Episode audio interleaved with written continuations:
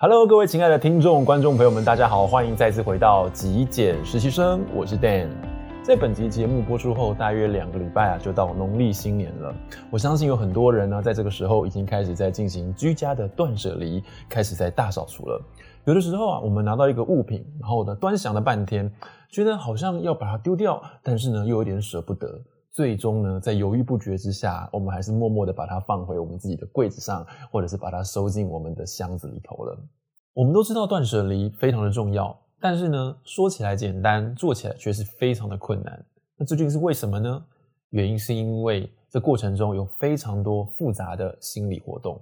所以在今天的节目当中，我想跟大家一起揭开囤积背后的内心世界，同时分享一些具体的改善方法，提供给大家参考。我的频道主要会跟大家分享有关断舍离、极简生活，还有身心灵成长相关的内容。如果你喜欢这些内容的话，别忘了记得订阅我的频道。那么接下来就马上进入今天的主题。谈到储存或者是囤积，其实在过去的那个年代，因为物质匮乏的关系，所以呢，它是一种满足生存的一种需求。不过，在这个物质非常丰富的年代呢，储存或者是囤积，某种程度它反映出了我们一个人内在的不安。以及我们无法处理分离这件事情的能力，因为分离会带给我们一种强烈的剥夺感，让我们感觉到非常的痛苦，也是一种无法割舍情感的心理阻碍。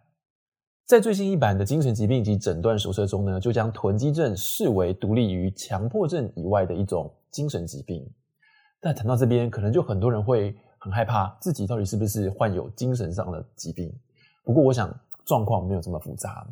多数的人呢，其实他的房间可能或多或少都有囤放一些杂物，但这些人呢，都被称为杂乱者，而不是真正的囤积者。另外呢，有些收藏家呢，他也会大量的去囤积某些物品，不过呢，他也不被认为是一种精神疾病。在《囤积解密》这本书呢，其实他有做了一些蛮详细的整理哦，我们可以透过以下的表格简单的比较收藏者、杂乱者以及囤积究竟有什么不同。最大不同来自于居家空间的舒适度。收藏者呢，他会把他自己的家里头整理得干干净净的，他只是针对某些特定独特的物品呢进行收藏、进行收集，所以呢，他会把它陈列得非常的漂亮，也不影响到他自己居住的环境。而杂乱者呢，其实呢，他的居家空间呢，很多该要有的基本功能都还是有的，比方说他的床不会囤积到无法睡觉。它的空间不会囤积到动线非常的狭窄啊，走路行走行动相当的困难。同时呢，他也知道什么东西是有价值的，什么东西是垃圾，应该要丢掉。不过在囤积者的家里头呢，他的空间就是非常的狭隘，会影响到他正常的生活。比方说，有些东西已经堆到没有办法把窗户打开了，已经堆到没有床可以睡觉了。有些地方呢，可能有柜子，但是因为已经被杂物堆满，所以没有办法把门打开来。同时呢，这些囤积者呢，没有办法分别什么东西是重要或什么东西是必要的，他们几乎概瓜全收。所以有些东西对我们来说是垃圾，但对他们来说呢，是很重要的囤积物。比方说吃过的便当盒，比方说坏掉的三 C 用品，像电视机啊、电冰箱坏掉了，他们也舍不得丢，会把它囤积下来。所以正常的人来说呢，其实是都是借在所谓的杂乱的这个区块里头，而因为每一个人的习惯呢，而有层次、有程度上面的不同。所以今天的节目里头，我会比较聚焦、比较 focus 在杂乱的这个状况里头，我们要如何去改善？为什么我们想要改善杂乱的屋况的时候，有些东西我们却丢不掉，有些东西我们却放不下？其实我认为呢，丢不掉的东西或者是很难割舍的东西的心理因素主要有两项。第一个部分，有些人会执着于过去，而另外一类型的人呢，主要会担忧未来。当然，这两项呢，有的时候没有办法完全的拆开来讨论，它会合并，有些交互作用。那什么是执着于过去呢？通常执着于过去的人呢，他会习惯把物品当作是记忆或者是情感的一个载体，他会把他自己对于某一段过去，或对于某一个人、某一个事件的情感或者是回忆呢，加诸附加在这个物品上面。而当人把这些经验、把这些情感或者是回忆寄托于物品之上之后，这个物品常常就会被他丢在一旁，然后渐渐的呢，这个人也忘记他自己拥有了这项物品哦。那么，当你如果要再把这件物品拿出来做断舍离或割舍的时候，就会非常痛苦。没有办法割舍它。最主要的原因就是因为这个物品本身已经不再只是单纯的物品了，它已经是拥有了你所寄托于、投射于上面的感情。而我们真正没有办法断舍离掉这个物品，最主要的原因就是因为物品它已经成为了是我们情绪或者是我们回忆延续延伸的地方。所以，就算我们没有跟那个人或跟那个事件有连结，但是仿佛有这个物品的依托，我们就能够想起来，或是与那个人与那个事件有强烈的连结。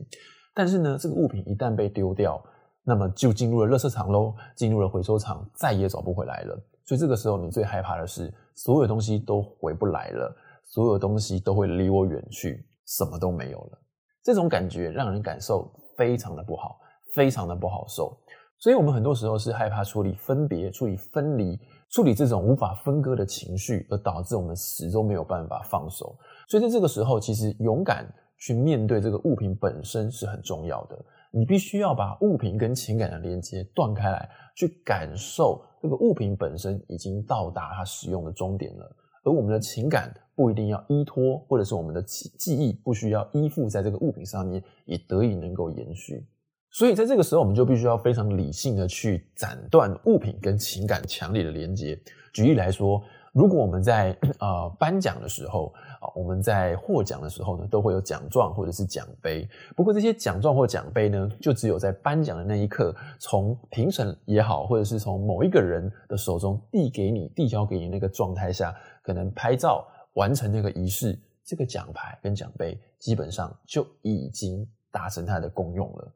所以它其实就不需要囤在你的家里头。你的比赛经验或者是你的实力，并不会因为奖牌的消失而消失，它是一个既定的存在事实。又或者是有的时候我们会接受别人的礼物，而这个礼物呢，本身就会绑定了你跟那个人之间的关系，你跟那个人之间的感情。而这个礼物本身，它的作用就是在。呃，承载着对方对你的一种祝福，或者是对方对你的一种心意哦。当这个心意已经被传达了，已经被呃表达了，我想这个礼物或者这个卡片的本身呢，它就已经发挥它最大的价值了。所以有的时候呢，如果这个礼物本身并不是我们所使用的，我们可以转赠出去，或者是这个卡片我们表达了、也理解了、也接收到了这个心意之后呢，它其实就可以回收了。而另外一种囤积的状况呢，就是我说的担忧未来型。在山下英子的书里面，他有提到，经常有些因为对于未来感到不安的而囤积东西的人呢，对于舍弃这件事情感觉到非常的不舒服。他们经常会问山下英子说：“把东西丢掉了，如果下次需要的时候，会不会很困扰呢？啊，需要的时候没有东西可以用，那该怎么办才好？”那么山下英子呢，都会回答说：“为什么我们不能感受困扰呢？”你觉得那种困扰大概会是什么样子的程度啊？那那种困扰的程度是无可挽回的不幸吗？真的是一场悲剧吗？那么每当他这么问的时候呢，所有人几乎都会回答说，即使他们为此感觉到困扰，但其实程度大概也只是说声“哎呀，很糟糕啊”，或者是说“哎呀，东西没有了”这种感觉而已。那么山下英子接着说：“你在烦恼这些问题之前，倒不如先思考一下这个当下。”储存过多物品已经带来了许多的困扰了。确实，储存物品带给我们非常多的困扰，就如同我们上集节目跟大家分享到的，它可能会带给我们很多空间的不方便，也会带给我们很多金钱上面的浪费，甚至是时间上面的浪费。当然，我们不是要我们自己不要囤物，或者是不能够未雨绸缪。其实最主要的还是我们要做到总量的管制，还有一进一出的原则。举个例子来说，如果我们要收集纸袋，或者是橡皮筋这类的东西，其实我们可以规定一个数量，好比说我们总量不超过五个纸袋，不超过十条橡皮筋。当下次还有新的纸袋的时候，我们就要跟旧的纸袋去做比较。如果新的纸袋比较好，那我们就必须从旧的纸袋里面替换掉一个，而收集新的纸袋，这样才不会让我们的物品随着时间过去而增加的越来越多。所以，综合以上两点，我们可以发现，囤积物品的人往往是活在过去或者是在未来，他们并没有好好的处于这个当下。我们不需要把所有东西都留在我们的身边，只需要把握住当下需要使用到的那几样必要物品就可以了。曾经有一句话这么说：拥有不等于享有。我们可能没有办法拥有整座山，但是当我们走进去山里头，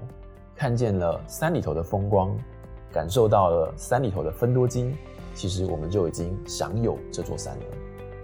以上就是今天的节目内容，希望或多或少能够带给大家一些思考，还有一些获益。如果你喜欢今天的节目内容，别忘了记得帮我按一个赞，也欢迎订阅支持我的频道。我是 Dan，那我们下期节目见喽，拜拜。